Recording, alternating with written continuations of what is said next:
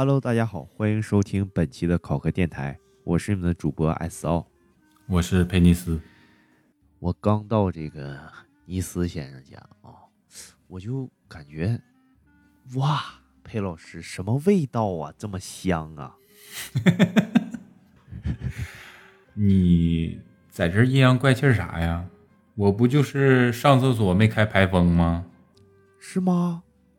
我的天哪，是上厕所啊！我真，我刚才闻到这味道，我就感觉啊，太浓郁，太美味了！哇，佩老师好香啊！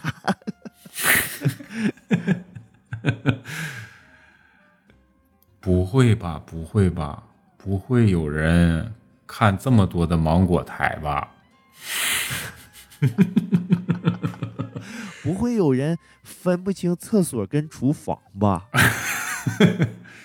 哥们儿，你是真是张嘴就来呀，真能埋汰人呢。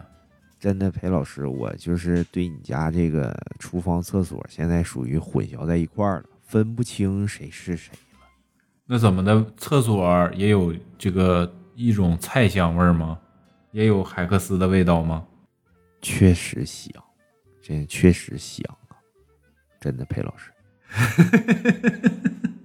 咱既然说到这儿了啊，裴老师家现在也是这样的一个氛围，那咱今天就聊点关于接地气儿的啊，比如说这个上厕所啊、破屁呀。平时咱们在这个外面，都在这个高处太久了，俗话说得好。高处不胜寒，待久了也无益，确实感到很烦，大家呼吸都很困难。所以呢，咱们今天就脚踏实地，才会更有底气。然后春暖大地呢，就请求成为我们的闺蜜。你这个是现场来一段 freestyle，模仿谁吗？你这里欠我的那什么还？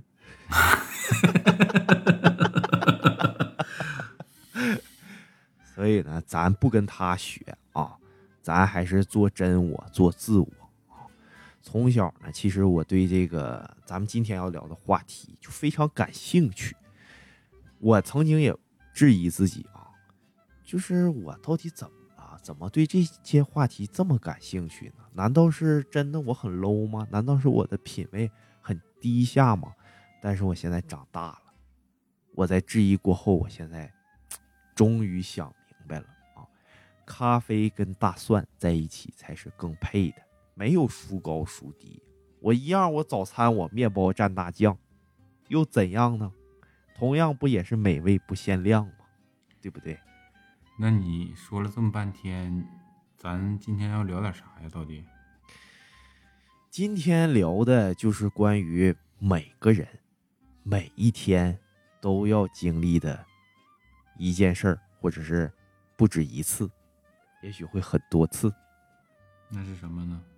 就是你房间里的味道。咱今天就是聊点屎尿屁的东西呗。啊，对对对，我就是只听说过屎尿屁电影，但是你要说真说起这个屎尿屁，你想聊点啥呀？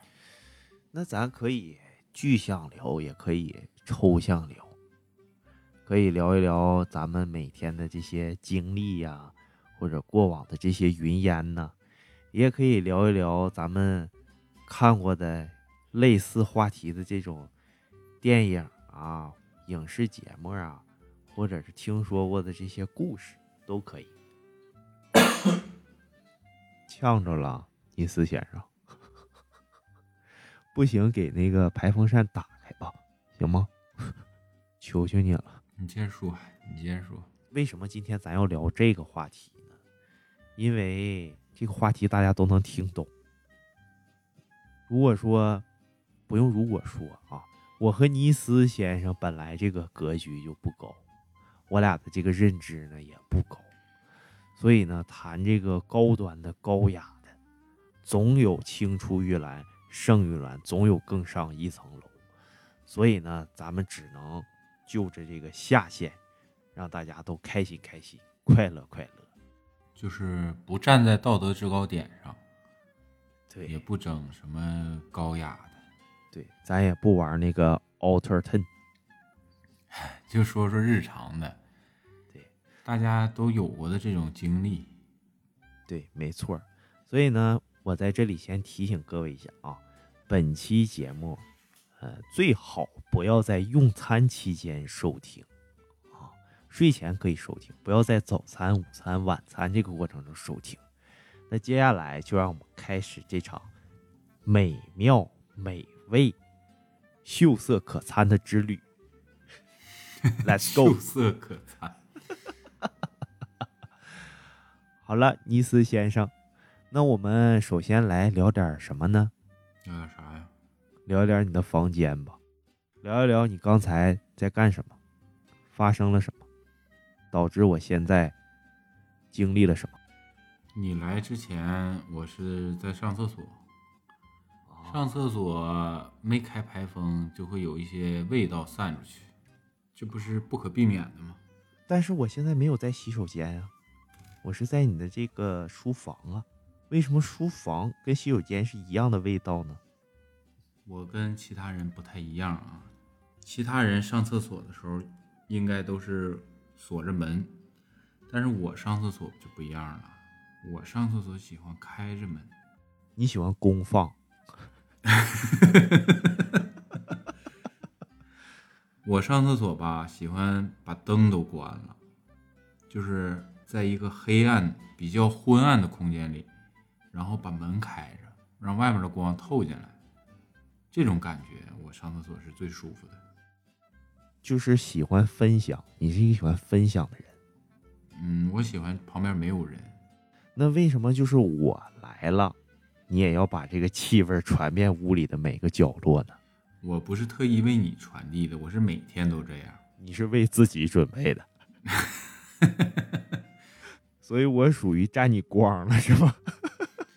对你很荣幸，这个味道就是只有这个时刻才能闻到。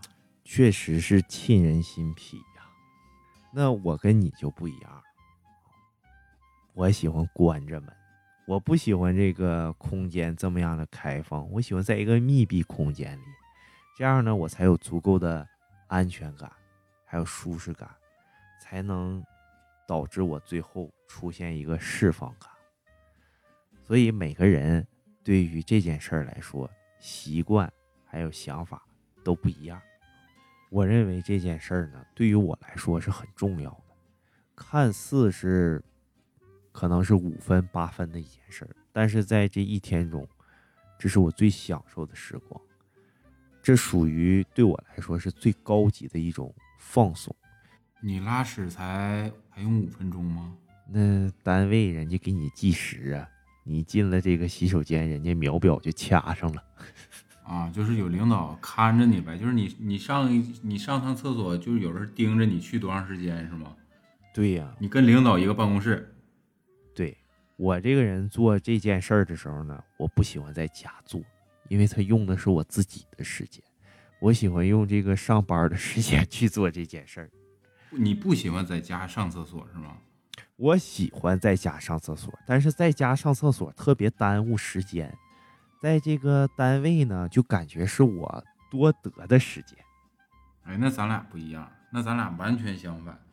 我觉得上厕所，我没我就是压根儿就没觉得上厕所是耽误时间的一个体现。上厕所是对我来说是呃是一种享受，我必须，而且我必须在家上。就是如果条件允许的话，我是一定要在家上的。呃，如果是在外面迫不得已的情况下，实在是憋不住了，我会在外面上。就是你像比如说有人认床，嗯、有人喜欢在家睡觉，只有在家的床上睡的才香。上了别的地方，上了外面宾馆呐、朋友家呀，或者是值班的时候睡在外面，他都睡不着，就认床。我是认马桶，就是别人认床，你认坑，对我认坑。是吧？然后你上厕所你不出声，上完别人一闻直发懵。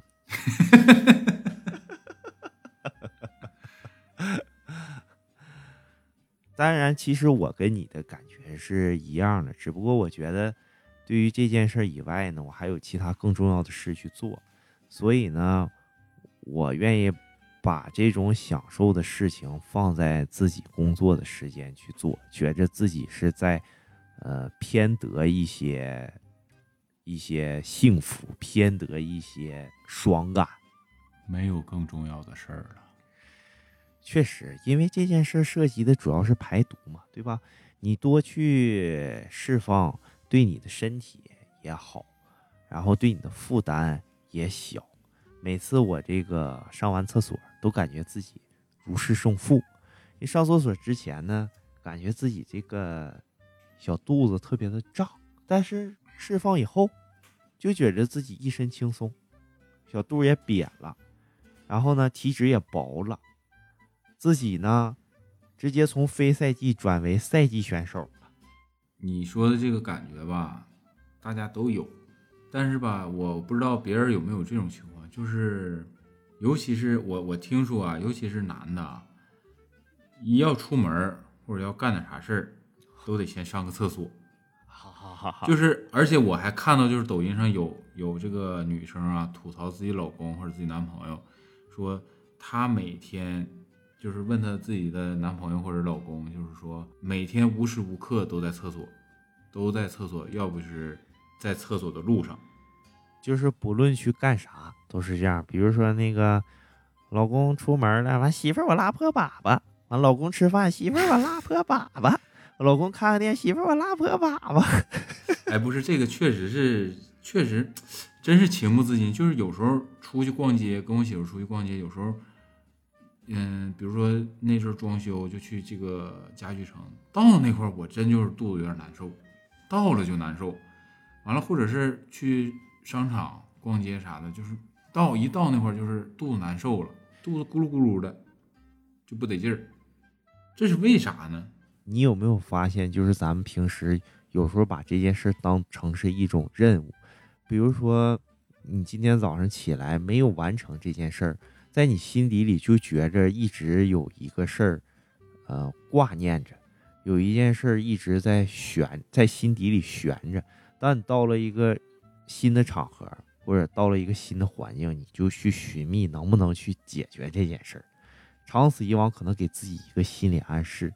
然后呢，就会产生相应的一个感觉，最后去完成这个任务。啊，确实是有这种感觉，就是比如说你早上没有上厕所，你这一天你都会你都会给自己心里一个暗示，就是我今天早上没上厕所，我应该把这个厕所在今天今天睡觉之前上完。你有这个压力之后，身体可能自不由自主的就会给你反馈，也有可能是这种情况。但是我我还不真不太一样，我是每天我都上好几遍呢，那咋回事儿啊，哥们儿？关键是你这个 胃肠不行，对吧？但我这个胃肠就是很奇葩，要么呢就是一泻千里，要么呢，要么是一个月不去，对对对对对，就这两种情况憋。脸通红。但是我每天都很注重这件事儿，因为它涉及到排毒嘛。如果说我晚上睡觉，比如说十一点了，睡觉之前，我今天这件事儿还没完成，那我可能都不会去睡觉，我会一直蹲在我最有安全感的这个区域，然后去尝试着解决这件事儿。就是你，比如说你今天没有上厕所，你就是在睡醒之前，你都会惦记这个事儿。对，就是你睡觉的时候也会不由自主的。而且会不断给自己心理暗示，我肚子好胀啊，我感觉我这肚子好像要爆炸了，就感觉积累的所有的东西都堆在自己的肠胃里，没有把它清理干净，这真的是一种精神上的一种折磨，不是折磨，是一种心理暗示吧？对，算作一种心理暗示。那我经常有过这种感觉，比如我到一个地方，比如我今天上班了，马上开会了，但是我走不开了，已经到会议室了。然后这时候呢，我就特别想上厕所，特别想上，但是因为会议已经开始了，所以耽误了我这件事儿。那我只能忍住了。等我会议结束以后，我可能今天或者明天或者后天，都没有办法再去继续进行了。一旦错过，就不在了。对你要是刻意刻意不去的话，你这个就是很奇怪，你知道就是你要是刻意不去的话，你可能这一天你都没有感觉，你都不想去。那如果说你你其实你开会的话，这个不是最尴尬的，你知道最尴尬的是啥吗？嗯，你这个东西转化成另一种东西。此话怎讲啊？你是 就是很尴尬的东西。这个是这个跟上厕所是完全两种概念。你上厕所你可以不上，或者是你直接去就可以解决了。但是我说的这个东西啊，它来了，你想给它忍回去就很难；你要想给它释放出去呢，就很尴尬。这个就是咱们今天主要要说的嘛。你的意思是直接从固体转化为气体，放屁嘛？对，就是放屁。尤其是在公共场所，对，大家会经常遇到，在公共场合，如果你要放屁，遇着一种尴尬境地，对，直接直接直接射射死了，对，直接射死了 啊！这关键看咱们怎么看待这个问题啊。实际我已经看开了，有时候自己可能忍不住，影响到他人了。我反正是勇于承认的啊，我不会去掩盖或者掩饰这件事儿。至于别人怎么看呢？我觉着每个人都会遇到这样的问题，只不过是你自己愿不愿意承认而已。那我真实，我承认，所以大家也不会过于纠结这件事。最怕的就是自己明明做了，完还指别人，是不是你放的？是不是你放的？领导是不是你放的？就是。他这个吧，谁放就是你承不承认都无所谓。如果你在你朋友之间总放屁，你你在你朋友印象里肯定是一个爱放屁的人，那我会感到很自豪，引以为豪。好，你来了一个是吧？你看我这个，在人群中放屁其实已经很尴尬了，但是最尴尬的是要看你这个屁是什么种类的屁。对对对对对，这个还是分各种各样的这种类型的，就是首当其冲令最令人尴尬的就是非常响的屁。其实响屁吧，只是在这种听觉上有一种震撼感，但是呢，在这种嗅觉上呢，实际上一般不会有什么大问题。对，其实我愿意管这种屁叫轻屁。清屁，呃，人嘛，吃五谷杂粮，这个是难免的，就是排出点气体是难免的。如果说你这个人每天饮食很健康，蔬菜、蛋白质啊，这个五谷杂粮吃的都很均衡，那你放出来的这个排出来的气体肯定是很正常的。正常的屁，我觉得就应该是这种响屁。响屁，而且不臭的，这是一种健康的表现。对，这是一种很健康的表现，这个是没错的。但是还有一种非常尴尬的，就是又响又臭的。但是这种情况很少见，又是又又响，但是还能做到臭，就证明你可能想吃点啥吃点啥吧。那这种要是我在朋友之中有这样的一种屁去放出来，那自豪感是相当荣耀的。就是这种屁就是很少见，一般响的它不臭，但是臭的它绝对不带响的。对对对，就是没有那么那么响。对，有声肯定也不会太大声，属属于那种蔫儿屁。蔫儿屁呢，因为我这个胃肠不是特别好啊，我放蔫儿屁什么时候这个味道最浓重呢？当我放的这个过程中。感觉到这个裤兜子特别烫，嗯，就是这种放出来以后，这种热量聚集感特别强的时候，百分百绝对臭，就是你能感觉到有一股热流出来了，对吧？你能感觉到的。对对对对对，一般有味道的这个温度上一定是高温的，你知道为啥吗？为啥？因为像这种特别臭的话，就是证明你消化不良，你吃的蛋白质太多了，或者吃的东西太杂了，摄入的热量太多，就是热量很很密，它没有办法消化。对，密度很高，所以它聚集的热量也高，你才会感觉到它有一股热流。啊，所以咱们平时饮食一定要注意多吃吃这个蔬菜。每次这个吃维生素少的时候，吃肉吃的过多的时候，反正我都会出现这样的问题。像你说的这种又引以为豪啥的，我觉得都在我面前都不值一提。哦，哦哦，我感到一丝不妙啊！我比较自豪，我能放出来，大多数人放不出来的，我称之为甜屁。我，但是据我所知，甜味儿应该是一种味觉呀。啊，味觉也味觉嘛，对呀、啊，味道嘛。那为什么气体会从嗅觉转变为味觉呢？就比如说啊，比如说你喝酒，如果说你喝洋酒、喝威士忌的话，你如果做一些研究的话，威士忌有，比如说有调和型的，或者是有单一麦芽型的。像这种单一麦芽型的话，它就是酿制的木桶不一样，它的风味也会不一样。比如说它是二十年的，或者是十五年的，或者是十年的，它们这个风味是不一样的。喝酒，比如说你不会喝酒的人，你喝它就是酒精，它就是一股酒味儿，特别冲。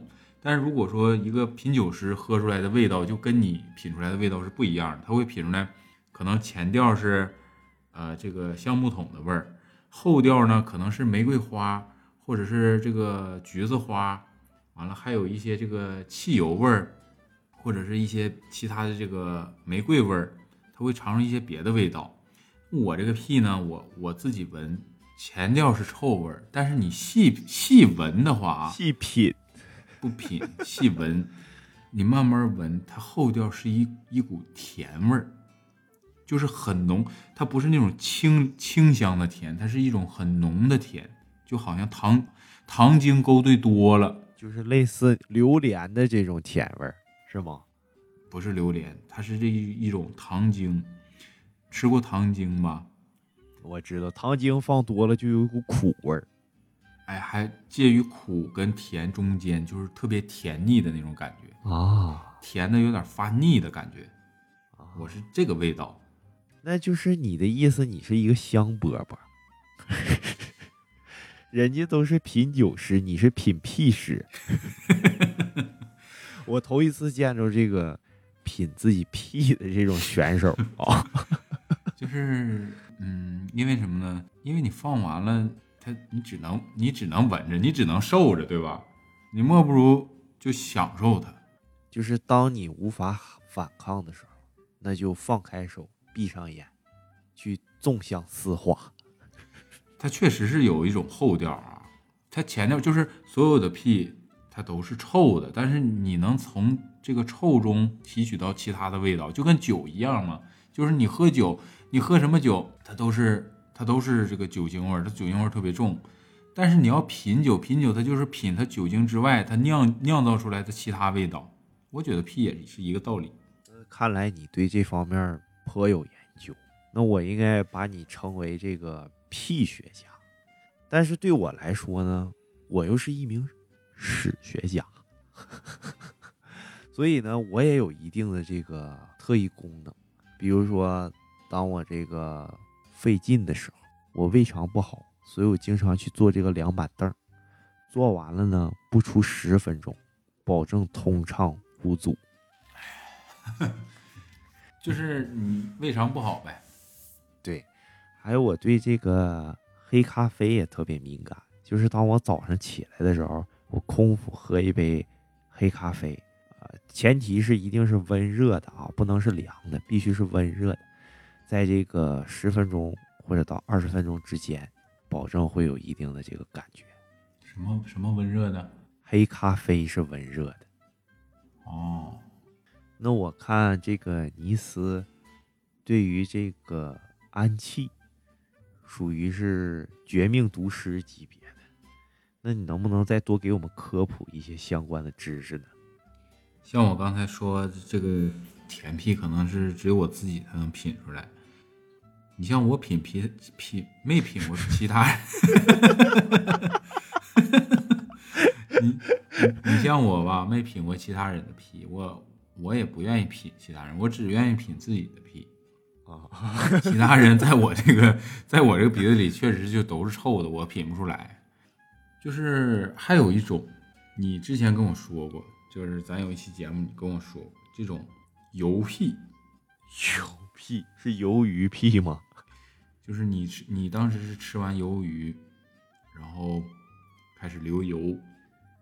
其实我 其实我也有过这种经历，那你是怎么造成这样的境地的？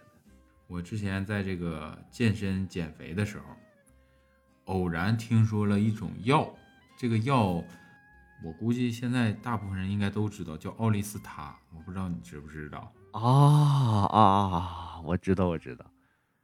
这个奥利司他呢，对身体没有任何副作用，不像其他减肥药一样，就是其他减肥药就是让你腹泻，这个奥利司他呢是非常科学且安全的。它是什么原理呢？就是你吃完这个奥利司他，它会将你胃肠中摄入的油脂不消化，直接排出来。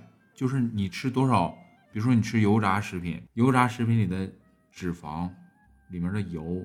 它这个奥利司他的作用就是让你不消化，直接排掉。也就是说，把这个脂肪筛选出来，然后原封不动的再排出来。对，基本上就是这个原理，所以很安全。而且，当你吃东西的话，不摄入油脂，那你这个热量几乎不就是等于零吗？就是相当于零卡嘛，没有热量。对，那基基本能省去很多额外的热量。我记得当时我早上吃了两粒儿，按照说明书上吃了两粒儿，以我这个体重，你是按说明书吃的吗？反正一板儿就两排，我咋的我得吃一排呀，一排就两粒儿呗。然后呢？然后我就开始这一天的放纵之旅。我是早上吃了几吃了点儿比较油的东西，就是油条，然后中午是上外面吃的炸鸡，我这个炸鸡馋了挺长时间了，然后披萨、汉堡，嗯，这些脂肪含量都非常高的东西嘛，这是吃药了，心里有底气了，必须有底气啊。然后下午吃还吃了点蛋糕，就在我出蛋糕店的时候，我把这蛋糕吃完打包，刚开车开了大概五分钟。我就感觉想放屁，那车里我也没有外人，就我跟我媳妇儿，我就放了个屁。刚放完我就觉得不对劲儿，你知道吗？我感觉裤子湿了。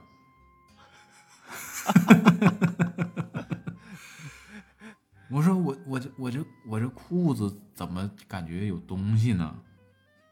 我就赶紧停车，我就是快速简单的检查了一下。我也没，我没有脱裤子啊，我就是我停到边上，我就是下车了。我下车我就看这个座上湿湿乎乎、腻腻乎乎，有有一团就是有一摊东西。然后我就赶紧，我就我就让我媳妇看，我说你看我裤子后面咋了？她说你后后面湿了，颜色变重了。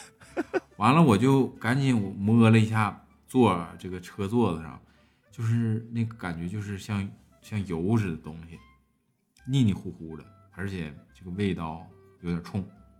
那这个味道什么味道？你能形容一下吗？那我就不形容了。那你还形容啥了？是臭啊，还是说比较怪异，一股药味儿啊，还是怎么味儿？没有药味儿，没有药味儿，就是单纯的臭，就是油油状的，你知道吧？就是跟你吃完鱿鱼是一样的。就感觉像那个海鸭蛋，就是你把这个扒开以后，这个鸭蛋黄流的那个油的。对对对对，差不多这种。就是后来我查资料，就是看别人这个经历，我才知道，当你吃完奥利司他的时候，你不能相信你的任何一个屁。那其实它这个原理应该是跟鱿鱼一样的，就是把脂肪变成不可消化，然后从你体内再排出。它这个排出来的原理是一样的。由于是你本身就不能消化，它是把你能消化的脂肪变成不能消化的脂肪。变成不可消化，对，你知道奥利司他要配合什么使用吗？配合什么？纸尿裤。大号帮宝适是吗？对对，但是很可怕呀！你这个起码还放屁，有时候这个东西你不用使劲儿，自己就往外淌，自己就往外流啊。到后期它就是自己往外流了，哥们儿。那我想知这药效持续了多久啊？一宿，一宿。就是你吃进去多少东西，它就会持续多长时间，你明白吗？你吃进去多少，你要消化多长时间，它就会持续多长时间。恰巧你那天摄入的又都是这种高热量、高脂肪的东西。我吃这个药就是为了摄入很多很多的高热量才去做这件事儿，要不我吃这个药干嘛？因为你之前心里已经有底了，所以你可以肆无忌惮的吃这些油炸的呀，或者高脂肪的东西。对呀，要不我吃它干啥呢？我要是吃的很健康。我要是吃这个水煮鸡胸，我吃这个蔬菜沙拉，我没有意义。我吃这个药干啥呀？对吧？对对对对对对。那你这个经历应该给大家提个醒啊，不要轻易去吃这个奥利司他，要不然大家这个邦宝适销量就该提高很多了。吃奥利司他一定要配合纸尿裤，切记，纸尿裤都不一定够啊。嗯，勤换着点吧。对对对对对，所以咱得注意啊。这个奥利司他，我吃完这一次，我就再也没吃过，都浪费了，我不敢吃了。我虽然它是安全的，但是我也不想再经历这种情况了。等有机会给你尝尝我家冷冻冰箱里的鱿鱼啊，就是还是咱从海南带来还剩剩的鱿鱼是吗？一直都给你留着呢，等你忘了这件事再说吧。哎，如果我要是又吃鱿鱼又吃奥利司他，能啥样？能不能七窍都流出来了？那可能你连尿都没了，尿都变成变成鸭蛋黄、鸭海鸭蛋这个油了，蛋黄油流出来。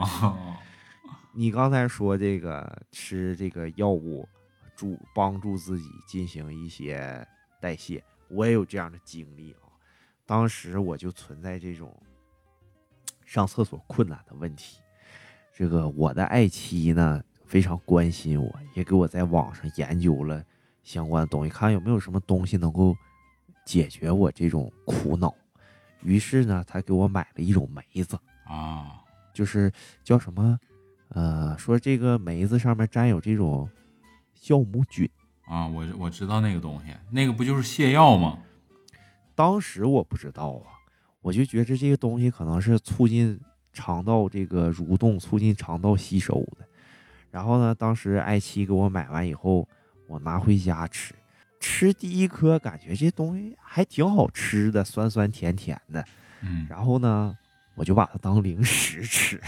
你就吃的贼多呗？当时买给我买一袋儿。我吃了半袋儿，半袋儿啊 啊，半袋儿吃完了呢，我觉得可能有点甜，有点酸，我还喝了不少水，结果呢，到这个晚上就一泻千里了，就直接造成我腹泻的困扰了。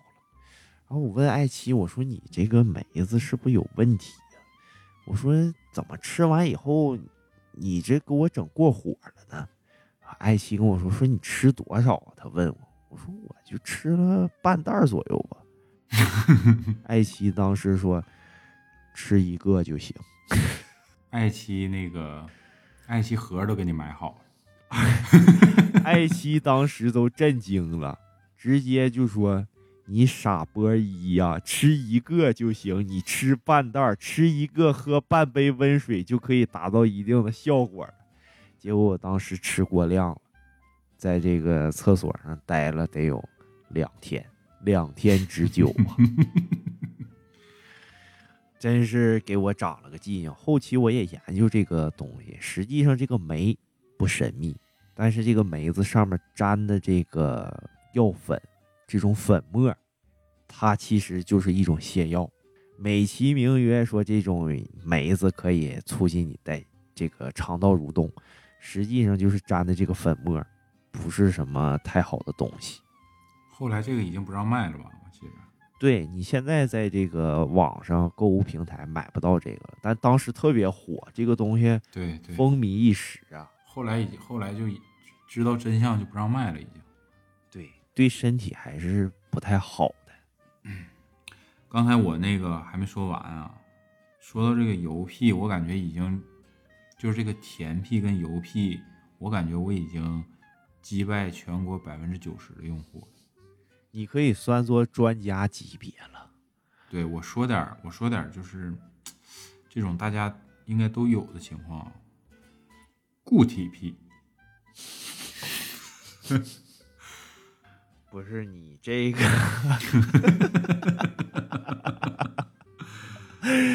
我没太听明白，怎么就从固体变气体变成固体了呢？嗯。看过天气预报吧？呃，雷阵雨伴随冰雹，听说过吧？固液共存，对。雨夹雪，听说过吧？啊，又升级了。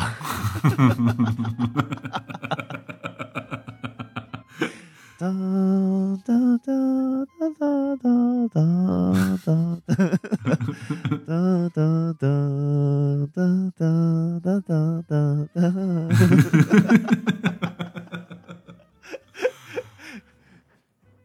快快给大家讲讲，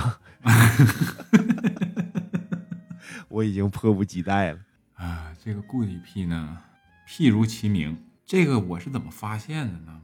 没有说是真的固体啊，那真的固体那是你拉裤兜子了，哥们儿，你得检查检查，是一种错觉吗？我说的这个固体癖呢，是你每天排气的时候，你什么时候会发现它是固体呢？你每天排气的时候，而且你今天恰巧穿的是白色的裤衩。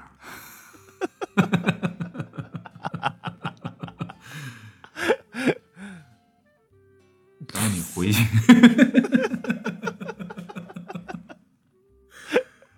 当你回顾，当你回家洗澡的时候，你换衣服的时候，你就会发现你这个白色的内裤上有点色差，有点做旧的感觉。我称之为固体癖，这个是必须在你就是今天没有吃青菜，肠胃特别不好的时候。我觉得会出现这种情况，是个人都会有，别笑，肯定会有，只不过你们穿的可能就是深色的，只不过我穿的是黑色裤衩，看不出来啊。对，明白了吗？所以说，奉劝各位啊，买裤衩一定买深色的，最好买深棕色。这个就不。不过多赘述了啊，懂懂懂，懂的都懂，懂的都懂，就是都都会有这种情况，只不过你没有发现而已。给你提个醒，下次换一个颜色试试。再有就是一定要健康饮食啊。接下来的这一种也是很多人会遇到的，固体的反义词是什么？固体有反义词吗？液体还是气体啊？流体。真的，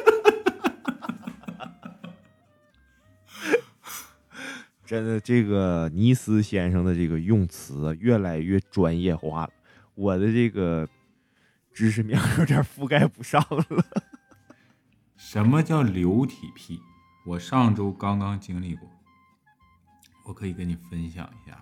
最新科学研究表明，流体癖是在你不知不觉的情况下，比如说你要排气的情况下。你感觉就是你每个人在排气的时候都会感觉你这个屁是清的，是响的，是臭的还是甜的，你都会有一种感觉，有预感。对，但是你这个预感它始终是一个气体，但是当你排出来的时候，你会发现，刹那间滋儿一下，一股暖流，不是你说的那种密度高的气体。是真的暖流，是真的液体，就是肌肤能够感受到的。对，你的裤子、你的凳子都能感受到的一股液体。喷薄而出。不是，哎还哎，这你就是你这你就说错了啊！哦，你喷薄而出是你放开自我的时候，你是出来一点儿，你会马上制止。对，因为你出来的时候跟你出来预感的是不一样的，所以人体这个机制就很奇妙，你会马上制止你。出乎意料了，出乎预料了。对，但是他毕竟出来了嘛。那怎么办呢？我上周就真是经历过这种，刚刚经历过。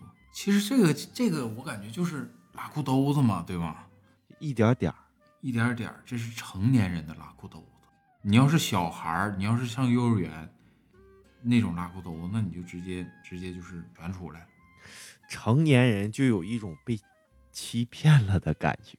对对对对对对，就是这种，就是吃奥利司他完之后，你不能相信你任何一个气体是一样的道理，就是这种是欺骗性更强。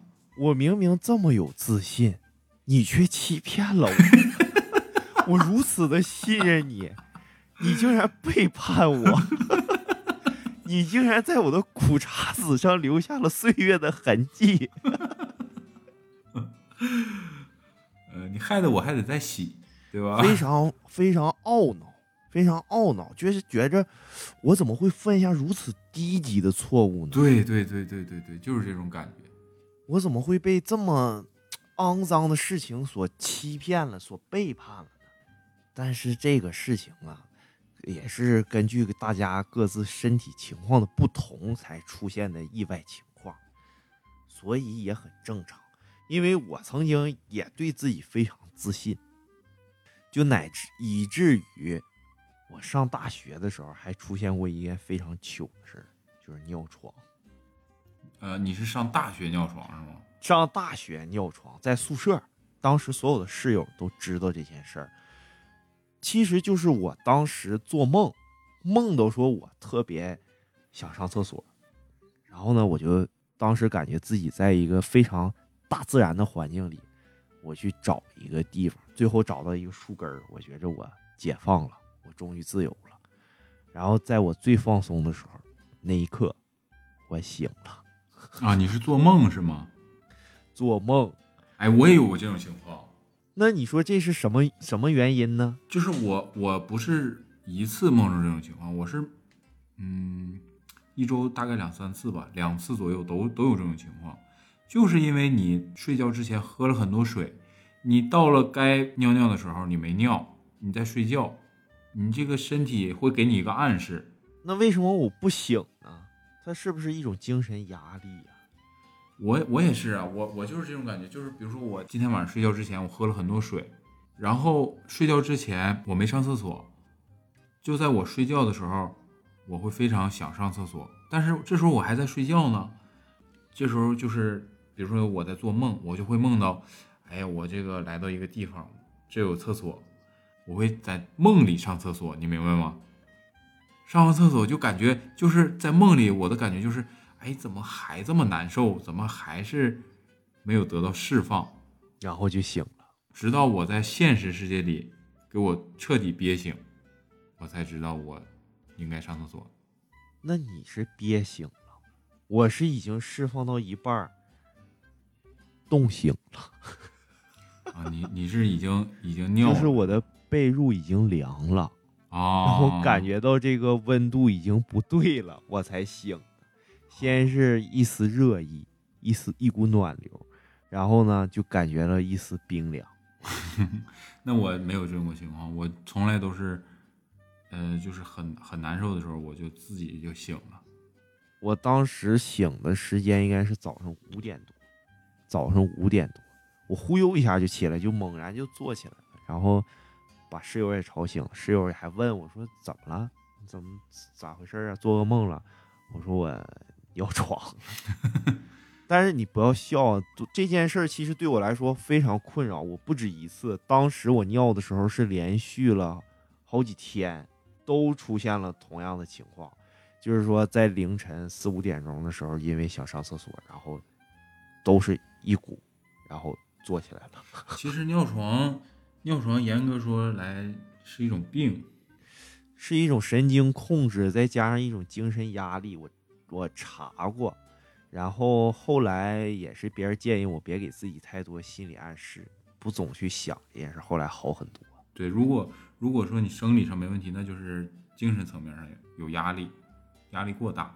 第一次尿床之后，之后会非常有压力，这是成年人肯定的，小孩无所谓，成年人会非常有压力。你会经常想这事儿，我怎么我怎么会尿床？我为什么会尿床？你就压力会越来越大，就觉得自己可能有一些问题，对对对，总想找一些病症这种症状去确认一下，给自己心里一个。缓解压力的这么一个氛围，对你越这么想，就越容易出现这种情况。确实是这样，所以这个实际上大家这个随嗯偶尔尿一次床也是正常的。可能你工作太忙了，或者学习压力过大了，放松心情啊，不要给自己心理暗示就好了。对，我再说把我这个说完吧，把我这个列表。啊你还有内容呢？你还有还有其他的研究成果？最后一个了，最后一个了啊！呃，我这个屁呢是一种方言，叫五八屁。你给大家解释一下，我确实听不懂了，太深奥了。五吧是一种方言，五吧是什么意思呢？就是比如你洗衣服。你放洗衣机里洗完的衣服，你忘晾了，你在洗衣机里放了一周，你放了一周的衣服从洗衣机里拿出来，肯定不是什么好的味儿，馊了，捂了一周拿出来的味儿，我称之为捂吧味儿，或者再或者是你用的抹布，擦完地、擦完厕所、擦完厨房，擦完之后没头没清洗，你放了一周，湿着放了一周。拿出来闻这个味儿，就是五八味儿。再或者，你买的水果蔬菜放到塑料袋里，系紧了，放一周，打开塑料袋，闻出来那个味儿叫五八味儿。当你排出有一种某种气息的时候，有一种五八味儿，我称之为五八屁。那你说这种馊味儿，就是建立在这个本身的恶臭之上？还不是不是特别臭，就是一股五八味儿，就可能是你吃什么东西，就是真是吃什么东西吃坏肚子了，就是更加怪异。对，很怪异，这种屁很少见。那你是在什么情况下才会出现这种情况？就很偶尔，很偶尔，很偶尔，就是比如说像这种很偶尔的气体，一个是甜的，一个是这个五巴的。这个油的呢，我是可控的，但是这俩不可控，甜的居多，因为我可能有时候吃东西吃多了不消化，就容易放甜的。这个，尼斯先生，我问一下，你是觉得用这种说法来形容自己，觉着能挽回自己的形象，还是？我没说挽，我没说挽不挽回形象，我没太明白为什么你老说自己的每一个。屁大多数都叫甜屁，它真是甜的。你要是细闻，它真是有一种甜味儿。是觉得自己出淤泥而不染吗？出淤泥而把泥抹一身。我真是 出淤泥而抹一身。甜泥，你这出的是甜泥呀。不管你信不信啊，不管你信不信，我确实是这个有一种甜味儿。呃，爱妻也觉着甜吗？他，哎呀，你要说我媳妇儿的话，我真是给她放急眼了，真给我急眼了。快说给大家听。就是我要是比如上床睡觉，我俩睡觉得关窗户、拉窗帘儿。就是如果我关窗，有一次我就是，他关上窗户拉上窗帘之后，那你这个东西是不可避免的，突然就来来这个感觉，那你不排出去，你憋回去特别难受，就像你打嗝，你要打嗝的时候，你给把这嗝咽下去是一个感觉，你知道吧？明白。那我也不能憋着，我要是走出去出这个屋，我还来不及。我要是说真说我马上下床，我我出门出这个屋，我去排出来，我有可能排出来的不是气体了，我一使劲儿使使劲儿，可能就成固体了。但不巧的是，这个这个气体它它是甜的，但是对于我来说是甜的，可能对 可能对于别人来说它就是臭的。爱妻甜哭了，完了，我媳妇就急眼了，你这你这啥意思呀？我刚关完窗户，就感觉你是故意的。对，就感觉哎，对对对，就感觉我是故意的。那你说这东西谁是故意的？那我还能赶着你？我就等你关上窗户，我我呱我就来一下子。那谁谁这么狠呢？我这么狠，然后就跟我急眼了。就是当爱妻这个情绪出现波动的时候，尼斯先生，你有没有一丝丝小兴奋？说实话，有没有感到窃喜？哎呀，他总跟我急眼，导致我每次排气的时候都是捂到被子里，小心翼翼。对，捂到被子里，然后从我的另一侧把它偷偷放出去。这样这个这个味道吧就不会散到他那边，然后自己呢吸入自己的肺，完了再通过自己的喘息传递给爱妻这头。我现在有一种有一种能力啊，就是能控制这个气体的走向，我想让它流到哪边就流到哪边，就是排出以后也能控制它的走向。当然了，我说的就是排出以后。我去，你是变种人吗？就是以后我要是有超能力，我就是控制屁的超能力。你已经涉及到这个这种科幻题材了，感觉你已经属于变种人基因这个级别的了。你别说给我媳妇放急眼了，我给陌生人也放急眼了。哦哦 哦，我想起来了，你记不记得咱那个有一次出去玩，在飞机上，我是放了一个。咱说的是一号屁啊！当时尼斯先生的演技真是炉火纯青啊！我那个当时放了一个非常臭，但是不响的屁，一点声都没有。对，那一次真是我都觉得，我都觉得有点恶心了，太臭，不知道为啥，但是没味儿啊，不是，但是它不响啊，没有声啊。我就很震惊啊！虽然是很臭，但是我放的，我就，我就，我就假装很臭，我就假装，哎，我就跟那个四号说：“我说真真臭，什么味儿啊？我说怎么这个飞机餐是放放坏了吗？”不不不，当时尼斯是这样，刚开始是属于假装睡觉状态，闭着眼睛，然后头侧靠着这个椅背儿，然后缓缓的就是睁开双眼。跟我说，哎，啊啪，什么味儿啊？这，这，这啥味儿啊？因为当时我跟尼斯先生坐的都是这个飞机末尾的这个位置，后边呢靠这个空姐比较近。完，尼斯先生还跟我，哎，是不是空姐拉了？对不对？是不是这么说的？咱后面坐一个天津大哥在那睡觉呢。对对，天津大哥啊，就肚子贼大，身材贼魁梧。他当时我记着在那睡觉呢，对吧？他也睡觉呢。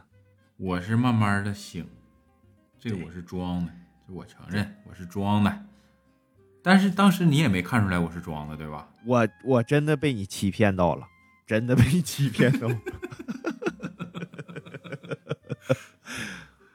然后那个大哥啥样来着？那个大哥当时也是，当时大哥打呼噜，大哥这个呼噜声特别大，就这样，这样，完突然一下就感觉气息不稳了，说，嗯，啊去，妈嘛玩意儿，嘛玩意儿，完就就就就起来了。就一下就响了，啪！这嘛味儿啊？这是，就天津话就开始这么说，然后就开始四处张望，然后这个时候呢，我就看尼斯先生也是说刚从睡眠中惊醒，往前看，往后看，往左看，往右看，就就感觉跟他一点关系都没有。然后我就这个好奇心都到了这个极点，我跟尼斯我说这哪儿来的味儿啊？这咋回事啊？啊，尼斯还说这是不是空姐拉了呀？然后后来说着说着，我俩眼神一对，这个时候尼斯先生的嘴角就开始微微上扬，一切我就都明白了真相。我当时给尼斯先生投出了一个不可思议的眼神，然后尼斯先生对着我点了三下头。但是我跟你说，这确实跟我没有关系啊。但是我我都放出去了，跟我还有啥关系了？那说实话，就是尼斯先生这个胃肠平时就不好。我品鉴过很多尼斯先生的味道，但是那一次绝对是独一无二的，而且还是在飞机上。当时这个空姐在后边站着，表情也很异样。我当时还挺来气，我看空姐我说：“你放的你就自己承认呗，还在飞机上放。”没想到，没想到，这特别的味道还是来自于我熟悉的哥们儿之手。空姐没忍住把窗户打开，空姐直接跳伞了。真的，那以后就是之后，我只要再在这个公共场所，只要有尼斯，我再闻到特别的味道。我一定第一时间联想到的都是他，都是你，都是我。你已经在我心里没有任何的信任感了，这都是不可避免的。那你说，你要是真不舒服，那你就去厕所呗。我发现尼斯先生就总是在自己最紧迫的时刻选择退而求其次。我刚才不说了吗？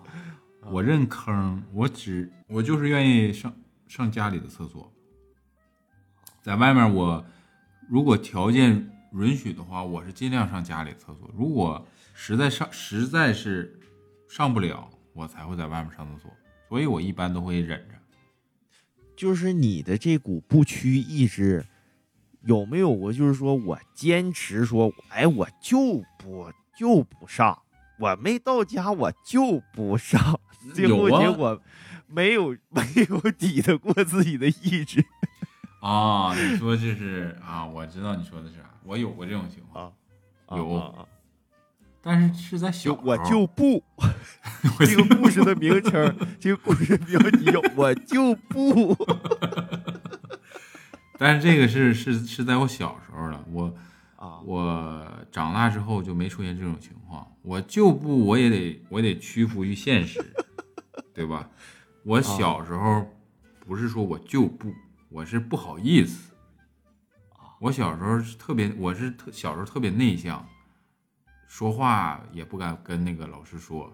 要比如说我要上厕所了，我也不敢举手跟老师说我要上厕所，我就是憋着。那时候是真不好意思。那时候我记得是当时。嗯，上，呃，小学之前有一个英语的补课班就很小，然后那种课堂像，就是像自由开放式的那种课堂，每人一个方块式的小凳子，完了，你要是写作业的话，你就是蹲在这个小方块后面写，完了，大家围在老师周围一起上课。当时我就印象还挺深刻，我当时做了一个蓝色的小方块。我那天就，颜色都记得这么清楚。对，那天实在是印象特别深刻。当时那天上上课上到一半的时候，我就特别想上厕所，但是我还不好意思跟老师说我要去厕所，因为我怕被别的这个小孩儿、小朋友笑话。说：“哎，你看他拉屎。”哎，对对对对，这小小孩就有莫名其妙的这种说不上来的这种这种顾虑。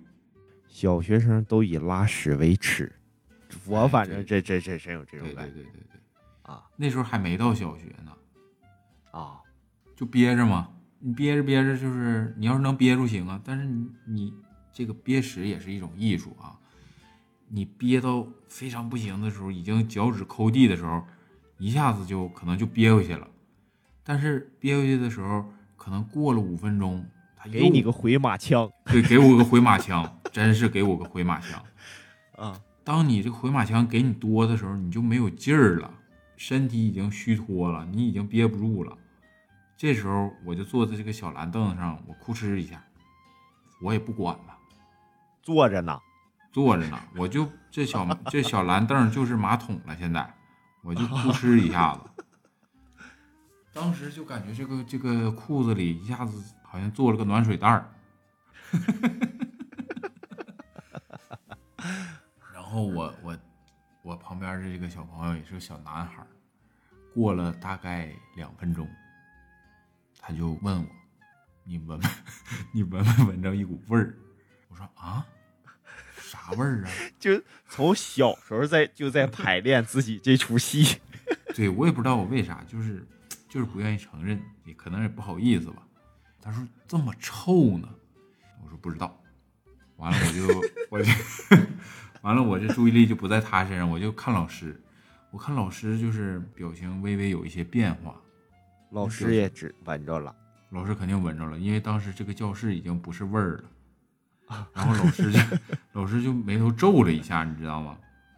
然后老师也没说啥，讲了一会儿就下课了嘛，大家都要交作业，每个人站起来，然后往前走。那没办法，那是当时是还是夏天，那你不能不走对吧？你不能一直坐在那块儿，大家都去交作业，你不去交作业就很奇怪，那就没办法，就站起来去交作业，使劲夹我这个屁股，就不想让这个。这个这个里面这个东西从我的短裤里掉，当时因为夏天穿短裤掉着，但是走着走着，突然我感觉腿上有一个东西划过，小腿上有一个东西划过，不噔一声，我真是不敢回头看，我就听，我就听着后面有小小朋友说，这有块屎，你死。你死！你有东西掉了，有没有提示你？尼斯！你东西掉了。呃，这个是我小时候最最耻辱的事儿了，没有比我这次更耻辱的了。我我真特别想问一下，就是当时你掉落的时候，到底有没有人发现这东西属于你？好像真没有，我也不敢看，我就赶紧走了。就是从小你的演技就如此精湛，因为你不敢回头看。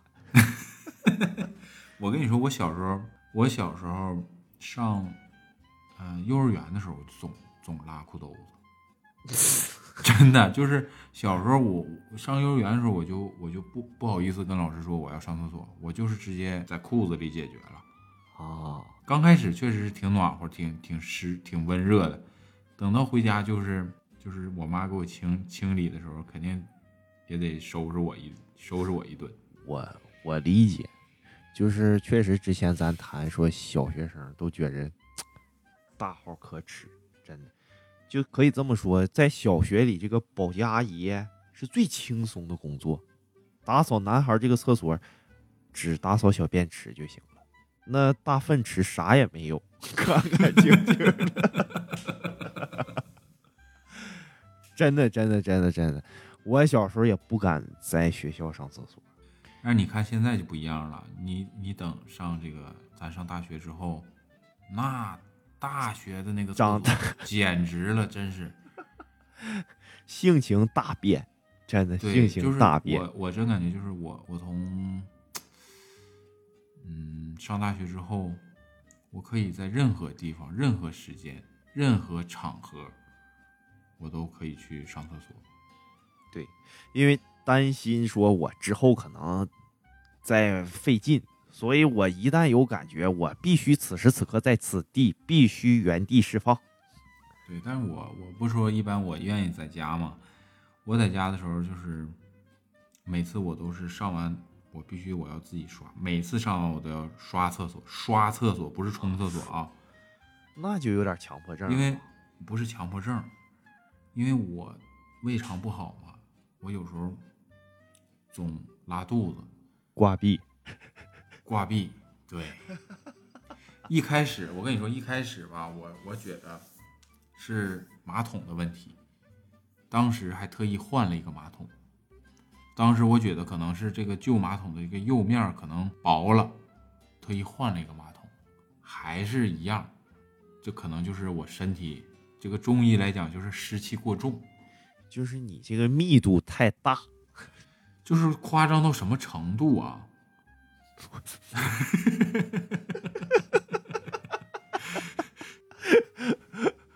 看过这种战争片吗？什么电影？什么电影？叫啥名？你跟我说。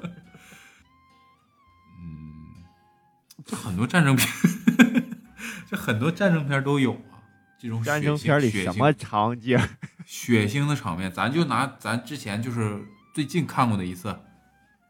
呃，咱不说战争片，《黑袍纠察队》啊，就是这个爆头女啊，把这个头捏爆了，这个头会怎么样？明白了，散到各各个地方，对吧？明白了，就是这个粘稠度，呃，放增稠剂了，再加点卡拉胶，就是我上厕所就是跟这个《黑袍纠察队》里这个爆头女是一个效果，在。马桶里是一个效果，你能想象到吧？我我知道了，我知道了。但是我真的要提醒尼斯先生啊，这个马桶的质量真的有区别，一定会有一款马桶不会让你挂壁的，你只是还没有寻找到足够高级的材质。这个我真的可能是我这个可能是买的确实是挺便宜，但是我都换俩了。那你万一第三个就在等着你呢？第三个就是光滑无比，那我就攒攒钱吧，攒攒钱，给自己换个好的。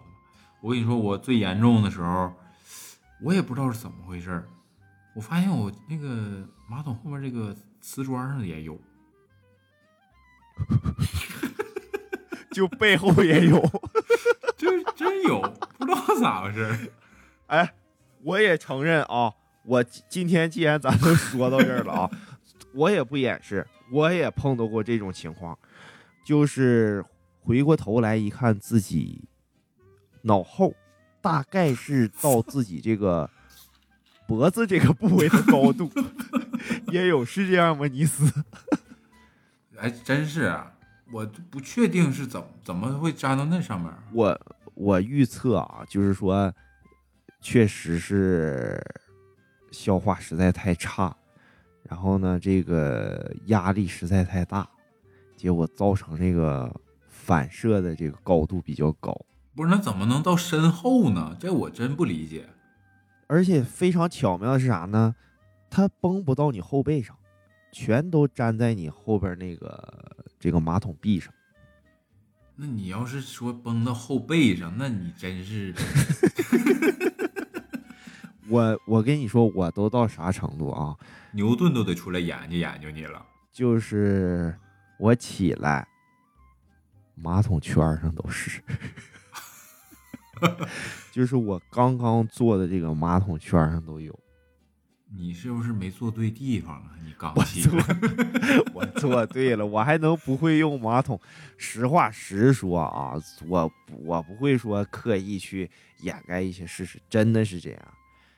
我也纳闷是咋回事儿，你像就就是这个马桶这种东西就很奇妙，尤其是这种坐便啊，就比如说咱平时小号不是大号，然后去用完之后，你明明很注意，然后这个四周也四周也会溅到一些水花啊。你说你说这个小号，我我我又想起个事儿，我上小号时候。我上小号的时候，我从来都是坐着上。尼斯先生的特点啊，尼斯先生上厕所永远都是坐姿。就是咱上大号的时候肯定是坐着嘛，但上大号的时候肯定会伴随一些小号的东西。那你小号东西你坐着都能解决，为什么你专门上小号的时候不能坐着解决？你站着，而且你站着会非常不卫生，你就会跟上大号挂壁一样。会把这个小号溅到哪儿都是，所以我平时我都是上小号，我都是坐着，而且还不累。我这个之前爱奇知道尼斯先生这种上厕所的习惯，我的爱奇啊，也要求我坐着，坐着去小号。我试过，但是我臣妾做不到，真做不到，真的做不到。后来我分析说，为啥？呃，我上小号那个这个周围会见到这个水花，明白了，因为在下幺八八，太高了，你知道吧？当你离这个马桶太远的时候，那你之后力反馈就更强，所以就会造成你要打扫卫生的这种困境。那没办法，毕竟咱确实是高，所以这事儿吧属于甜蜜的烦恼。啊，你那你这么说，一米七、一米八，它掉下来它都会溅呢，高度不一样，建设的高度也不一样，都会溅呢。所以反弹的这个范围也不一边大。真真的真的真的真的，那你如果这个道理原理还不懂的话，那说明你的物理高中物理没学好。可能确实没学好，真是不明白为什么上厕所会崩到墙上。崩到墙上，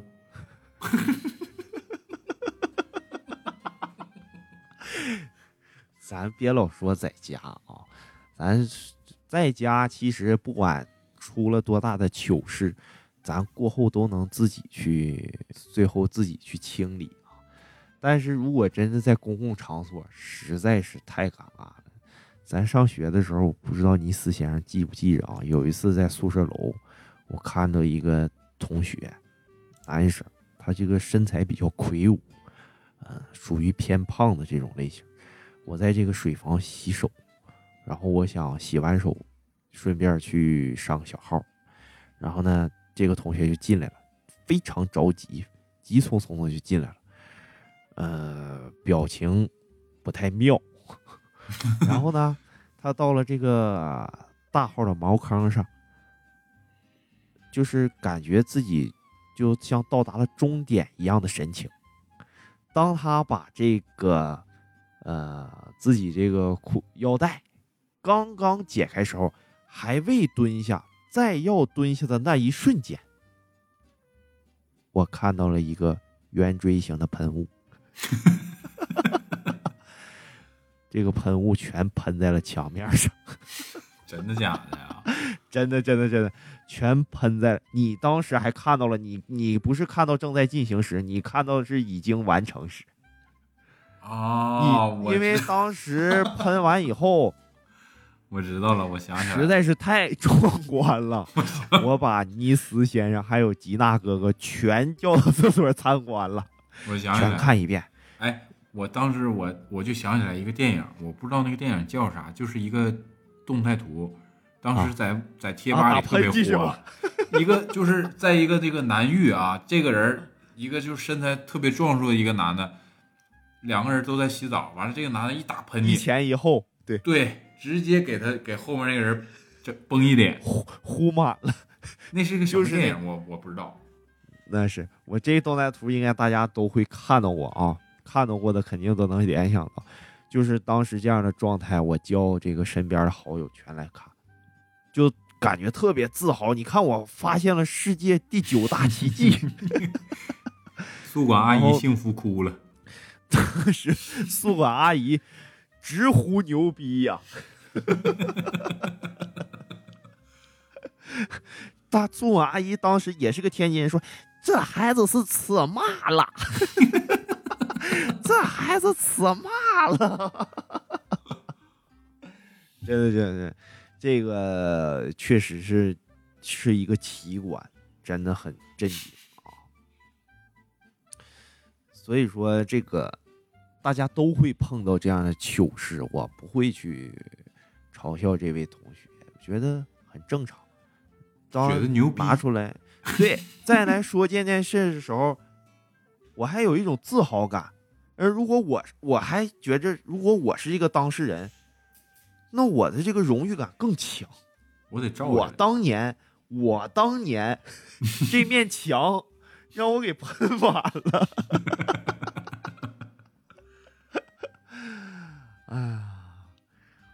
好了啊，那咱老说这个自己的意外情况，但是大家小时候有没有一种情况？你这个排便、上厕所是有一定的意义的，不光仅仅是为了排泄。小时候咱们大家还为了检查身体是不是有便检这一样的项目，对，对吧？呃，有这个尿检，还有这个便检。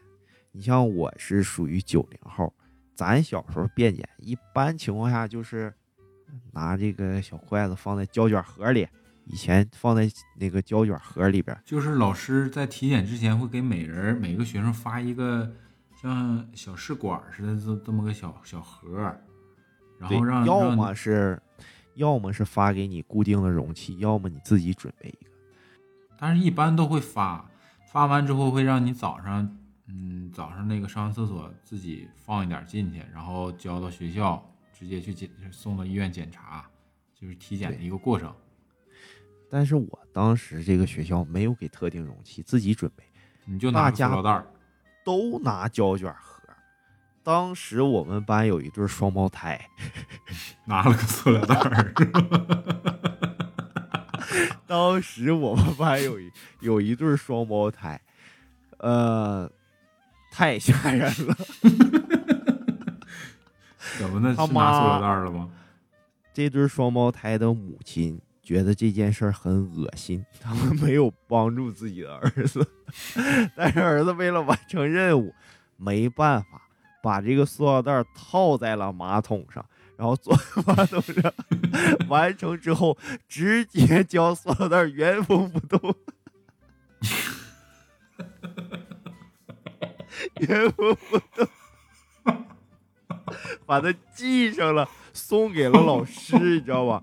关键问题就出在这儿，双胞胎一共有两个塑料袋，老师感动哭了，当真是时假的？真事儿啊？真事儿，真事儿。那怎么、这个绝对那怎么他妈还能不不能帮孩子呢？怎么还能恶心呢？因为这这也就是双胞胎小孩，就是他家能看出来，就家庭条件特别好吧，应该是，可能这个爸妈对这些事儿比较反感，然后就没太管这类事儿。然后小孩小，老师布置的任务觉着得 完成，自己又不会，可能比较实在，所以这个量呢就不限量了，直接 就把塑料。把塑料袋拿，关键当时这个塑料袋是放在书包里背了，真的真的。所以说，这这童年的这种趣事真是太多了啊！好好好，好了，这个小时候不懂事儿，但是长大了呢，还会不会出现意外呢？那咋的？长大体检你也整一塑料袋儿啊？长大没有体检了，长大了呢，就存在一种情况，那就是长大了，你去医院花自费去体检，医生让你便检的话，你还整个塑料袋儿？那我高低拿个饮料瓶啊。这个说起失误，我就得说到我的室友了啊。我当时上大学的时候有一个室友，他呢就是比较懒，嗯、因为当时宿舍没有自己独立的卫生间，需要去呃这个水房，水房后边有厕所。他觉着冬天冷，不想说晚上从宿舍到这个水房太麻烦，然后呢，他就想了一个妙招，他用这个水瓶子，他用水瓶子，他我们所有喝完水的水瓶他都不让扔，他全要，就是冰红，然后就是必须只是冰红茶的，是不是？对 完全接尿。他这个关键有一次呢，他就用了一个冰红茶的瓶子。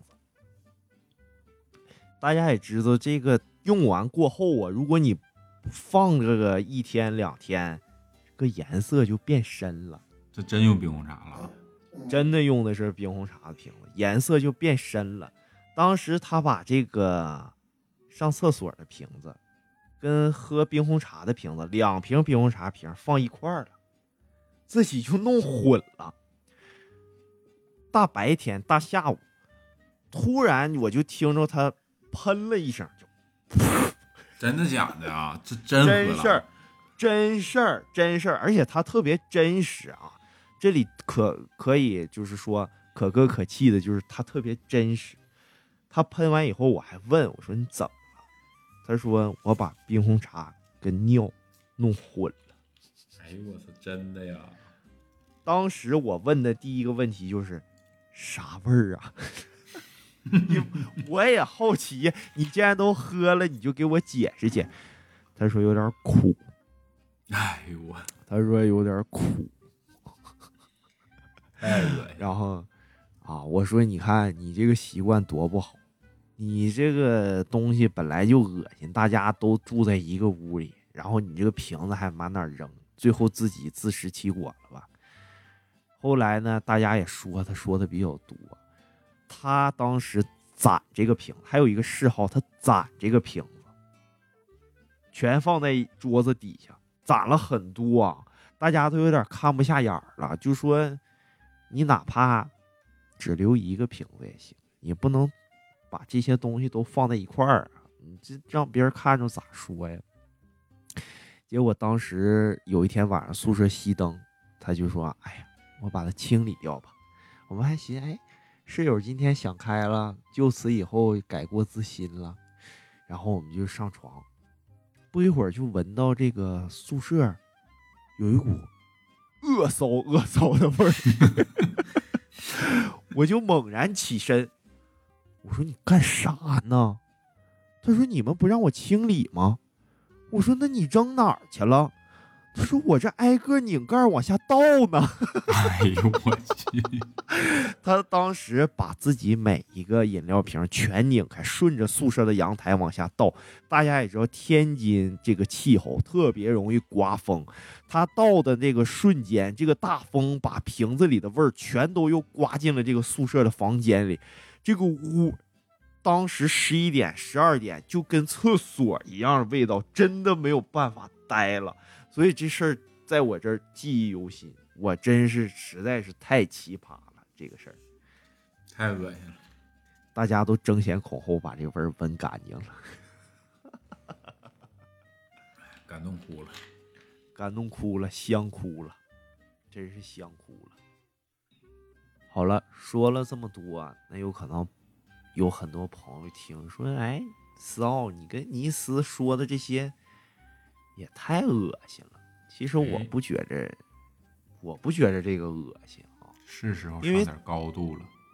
咱说 想给自己洗白是吧？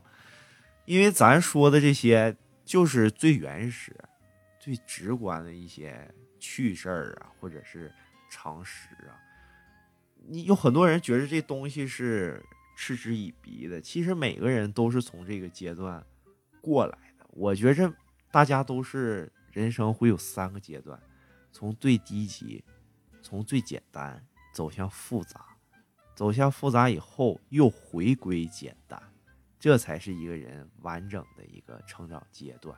所以，如果你感觉嗤之以鼻，有可能你目前还在于你人生中的第二阶段啊。只有在进化以后，才会明白咱们说的这些话。不理解不要紧啊，或者是觉得我说的错也没关系。那咱们今天说的这些话题，实际上是每个人每天或者每两天、每三天，就是每天都隔会干的。一周都必经之事，对，就是你生理的正常反应。都必经之事。那有的人为啥听到这个东西就特别排斥呢，或者是不接受？那也许是他对于自我的这个认知过于理想化，他不愿意面对自己这种最低级啊，或者是最低等、最普通的一个现实。其实你跟我之间没有太大的区别。什么才是高雅，什么才是低级呢？那我觉着反而是装逼的这种逼格才是最最刺鼻的恶臭。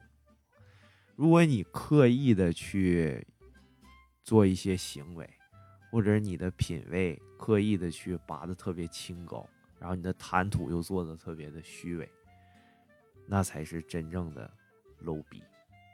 那每个人都是在从这个令人作呕的屁，转变为秀色可观的事，只不过看你什么时候才能认清最现实的自己。就像是屎味的巧克力和巧克力味的屎，你到底要做如何选择？这才是值得每个人都思考的问题。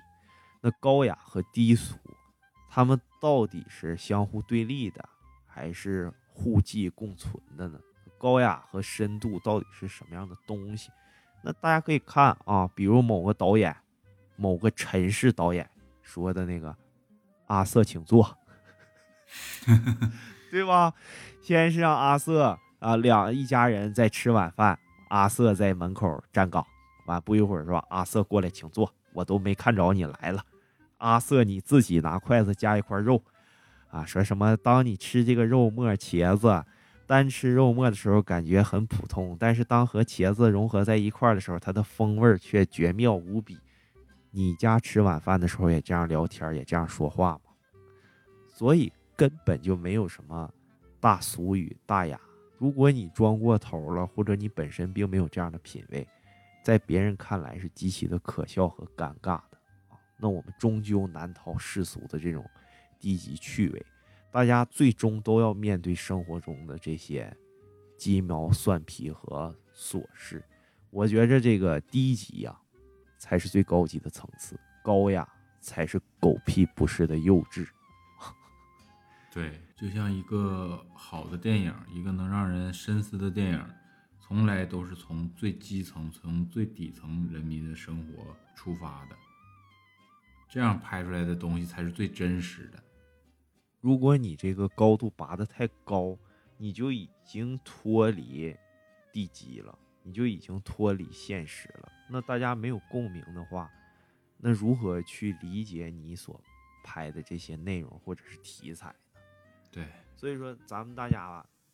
一个是别把自己立得太高，也呢不要把别人捧得太高，大家之间并没有说过大的差距。这里指的只是认知啊，并不是说这个学术或者专业方面啊。毕竟学历是不等于经历的，经历多不代表你的专业水平多，你的专业水平高也不代表。你所看到的或者理解的这个人生里的意义更深刻，所以咱们我和尼斯之间讲了这么多的故事，有别人的，但大多数都是自己的。那我们勇于讲出自己的故事，也是勇敢的自嘲。大家都应该做到，可以随随便便把自己出糗的事讲给大家听，这才是一个强大的心态的一个体现。对，就是你这种糗事，这种不好意思说的事儿，你你能跟别人分享，就是你克服它的一种体现。就是这件事对你来说已经没有那么纠结了，你完全可以把它当做一个玩笑去讲给其他人听。对，就证明你对这件事儿已经没那么在意了，在他在你心理上其实已经是克服了，就已经翻篇儿了。就是这么简单，所以呢，此时此刻我又诗性大发，我又想吟诗一首。诗性大发，真是诗性大发，允许我吟吗？吟，吟之是吧？吟。好了，那我来错一错词，错一错我的小韵脚。以我皆为史学家，有人偏想。做大咖，越装人设越崩塌，社死打脸啪啪啪，沦为笑柄乐哈哈，狗笼里舔玛莎拉，再看 rapper 小娃娃，文化还不如他妈。回家闻闻小脚丫，酸臭一撮还掉渣，真实不累才百搭，及时清醒拉受杀。怎么样，尼斯？我的这个韵脚还可以吧？牛逼，有没有比这个 Alter Ten 强一些？强的不是一个 level，根本就不是一个 level，这还拿不下你，乖。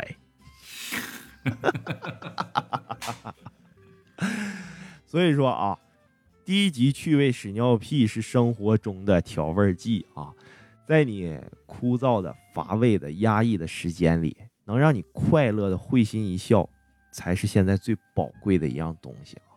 所以，我们不要把高低贵贱标签化或者分歧化，你也不必自卑，你也不必孤傲，坦然面对你心底里最真实的声音。那最后，我祝愿大家每日通畅不喷雾，厕所厅堂两不误。谢谢大家。好，今天就到这儿吧。哎呀，行，到这儿吧。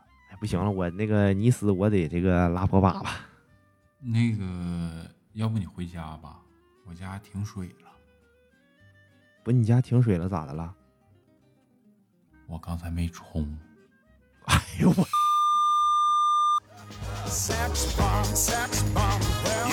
sex bomb. You can give it to me when I need to come along. Sex bomb, sex bomb, yeah. You're my sex bomb. And baby, you can turn me on. Turn me on, girl. Sex